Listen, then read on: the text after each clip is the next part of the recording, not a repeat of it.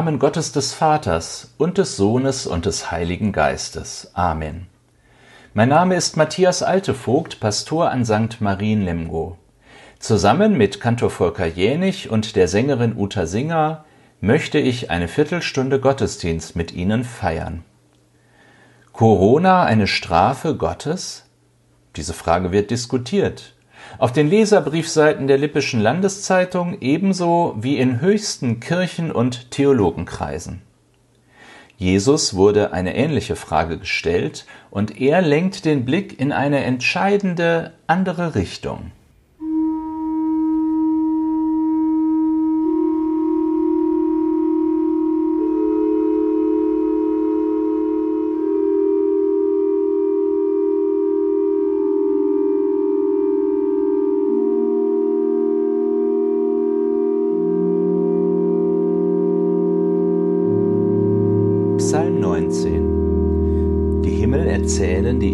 Gottes, und die Feste verkündigt seiner Hände Werk.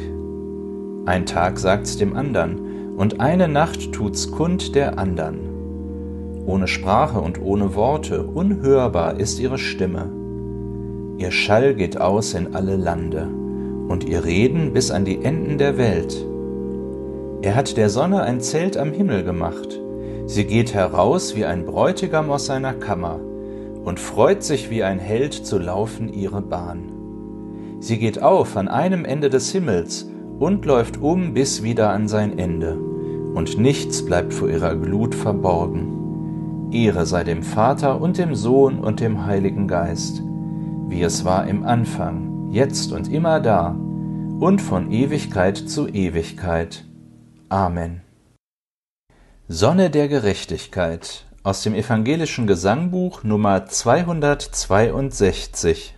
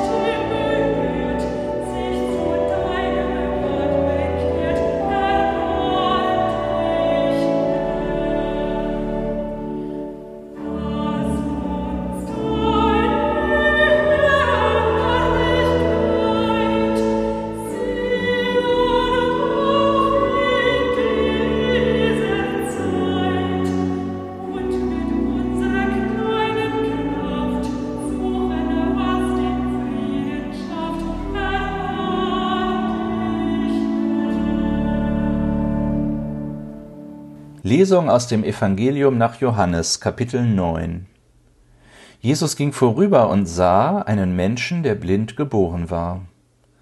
Und seine Jünger fragten ihn und sprachen, Rabbi, wer hat gesündigt, dieser oder seine Eltern, dass er blind geboren ist? Jesus antwortete, es hat weder dieser gesündigt noch seine Eltern, sondern es sollen die Werke Gottes offenbar werden an ihm. Wir müssen die Werke dessen wirken, der mich gesandt hat, solange es Tag ist. Es kommt die Nacht, da niemand wirken kann. Solange ich in der Welt bin, bin ich das Licht der Welt. Als er das gesagt hatte, spuckte er auf die Erde, machte daraus einen Brei und strich den Brei auf die Augen des Blinden und sprach zu ihm, Geh zu dem Teich Siloa, das heißt übersetzt gesandt, und wasche dich. Da ging er hin und wusch sich und kam sehend wieder. Feuer und Schwefel fallen auf Sodom und Gomorra. Sie zerstören die Städte und töten ihre Bewohner. Ein Vulkanausbruch wie in Pompeji? Viel mehr. Gottes Strafe für die Sünden der Bewohner. Sie haben sich an Fremden mit sexueller Gewalt vergangen. So deutet es die Bibel. Jerusalem wurde zerstört und die Bewohner verschleppt. Eine Folge von Machthunger der Großmacht Babylon und unkluger Politik der Könige von Juda. Nicht nur eine Strafe Gottes.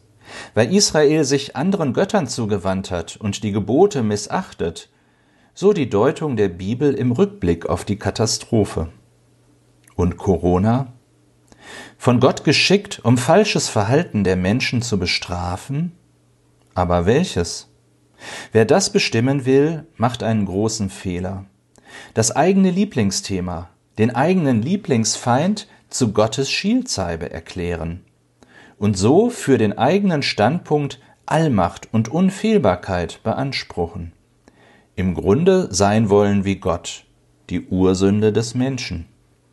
Das bedeutet aber eine ernste Lage nicht ernst nehmen, sondern missbrauchen für eigene Zwecke. Außerdem müsste man fragen, trifft es nicht die Falschen? Pfleger und Ärztinnen, die helfen und sich dabei anstecken. Schlecht bezahlte, die zuerst ihr Einkommen verlieren. Kinder, die nicht zur Schule können, arme Länder, die keine Ressourcen haben, um ihre Bewohner zu schützen und wirtschaftliche Folgen abzufedern, die Arbeiter in den Schlachthöfen, die trifft es. Es passt nicht zu Gott, so daneben zu schlagen und die Unschuldigen zu treffen. Und warum wird die Frage erst jetzt gestellt?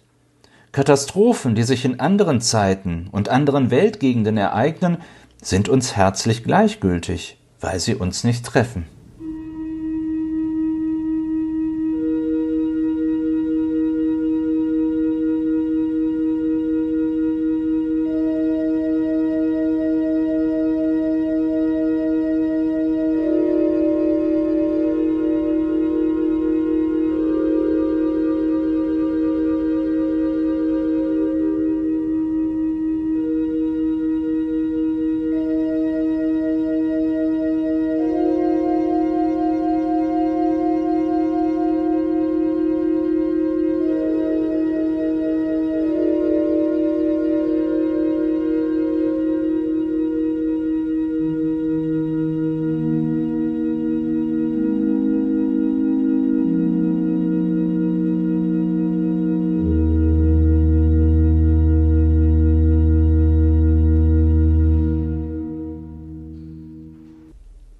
Nehmen wir uns lieber ein Beispiel an Jesus.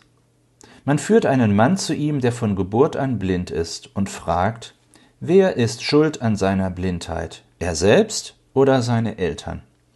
Keiner, sagt Jesus. Aber seine Blindheit hat einen Sinn. Ihr werdet daran Gottes Macht erkennen, die in mir wirkt. Und Jesus macht den Blinden sehend. Die Frage nach der Schuld führt zu nichts. Die Frage aber, wozu ist es gut? Was kann Gutes daraus werden? Diese Frage stellt Jesus. Und diese Frage führt auf die Spur, wo ist Gott, wie handelt er?